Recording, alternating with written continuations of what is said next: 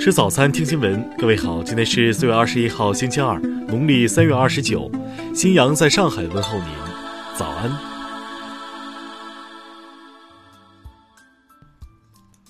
首先来关注头条消息。据多家港媒报道，香港警方昨天证实，香港警察总部当天收到装有爆炸装置的邮件，收件人为香港警务处处长邓炳强。据悉。此次涉案的爆炸装置与过往有所不同，是由受害人主导操作，针对任何打开的人，可以是警员或邮政人员。当有人打开，附近约一米范围内的人均可能受伤，是全球恐怖分子常用的装置。港岛总区刑事总部高级警司吴颖诗昨天表示，目前警方已经验取爆炸装置化验，事件中无人受伤，案件由港岛总区刑事部跟进。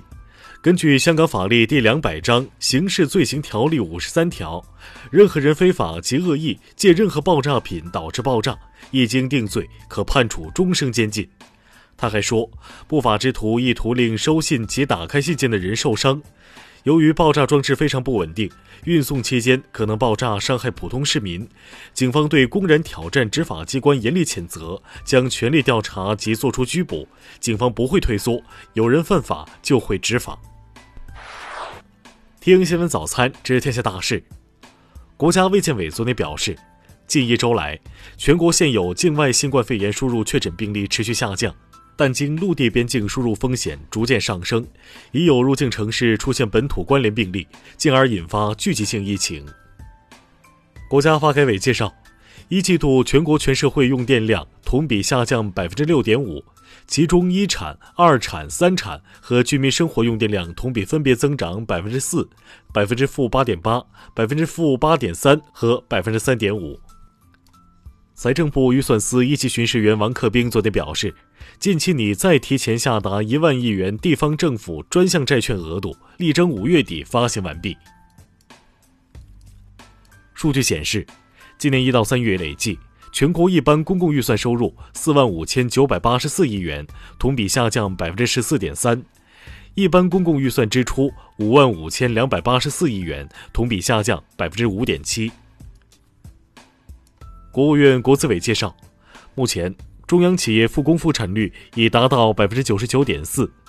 统计显示，今年一季度中央企业营业收入等经济指标下滑，但总体运行保持平稳。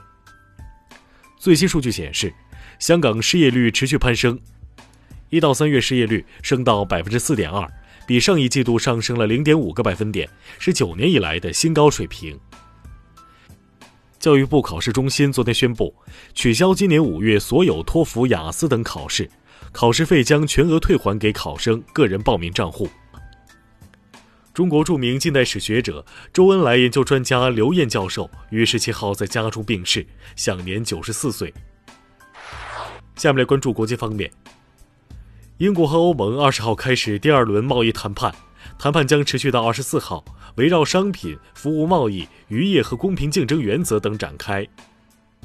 在五月初之前，韩国仍将通过保持社交距离来对抗新冠病毒，但将放宽针对一些团体和情况的指导方针，例如宗教集会和招聘考试。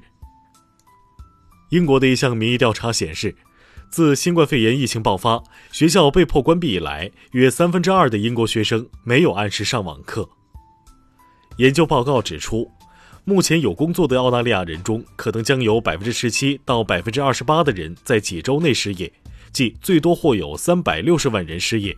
而澳大利亚总人口约为两千五百万。日本厚生劳动省二十号表示，二十国集团未能就原本计划在卫生部长会议上汇总的部长宣言达成共识，目前正在确认原因等详情。官方数据显示。韩国有望在二零二四年迈入超高龄社会，即六十五岁及以上老人在全国总人口所占比例不低于百分之二十。德国巴伐利亚州将于四月二十七号开始实施口罩强制令，民众在商店和公共交通上必须佩戴口罩遮掩口鼻，不过规定对口罩类型未设限制。伊朗伊斯兰革命卫队十九号发布声明。称将果断回应美国在海湾地区的任何错误。此前，美国指责伊朗在波斯湾国际水域存在挑衅行为。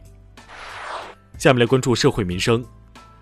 黑龙江绥芬河疫情防控指挥部近日发布通告称，举报隐瞒、谎报病情等线索且经查证属实的，给予两千元奖励；具有重大贡献的关键信息，奖励三千元。湖北省二零二零年高考时间定为七月七号到八号，具体科目考试时间安排为：七月七号考试语文数学，八号为文科综合、理科综合及外语考试。十四号。河北霸州一政协委员臧某驾车肇事，致一对表姐妹身亡，逃逸后于次日自首，目前其已被警方拘留，案件正在依法办理中。近日，有网友发布视频爆料称，国家四 A 级景区河南省郑州市中原福塔有游客乘坐高空秋千时撞上护栏，对此，景区游客服务中心回应称，是工作人员操作失误所致。河南原阳四名儿童被埋事件有最新进展，遇难孩子家长已同意尸检，遗体已运离现场。下面来关注文化体育。由于奥运会推迟举行，东京奥组委二十号宣布取消原定于今年四月到九月间举行的日本文化节，二零二一年或重新举办。昨晚。成功卫冕 UFC 女子草量级世界冠军的中国女选手张伟丽从美国平安抵达天津，将在天津接受隔离。十六号，奥斯卡获奖插画师、动画师、电影导演和制作人杰恩·戴奇去世，享年九十五岁。因受疫情影响。迪士尼公司本周开始将停止向十万余名员工支付薪水，此举每月能为迪士尼节省近五亿美元的开支，以缓解疫情以来的经济压力。以上就是今天新闻早餐的全部内容。如果您觉得节目不错，请点击再看按钮。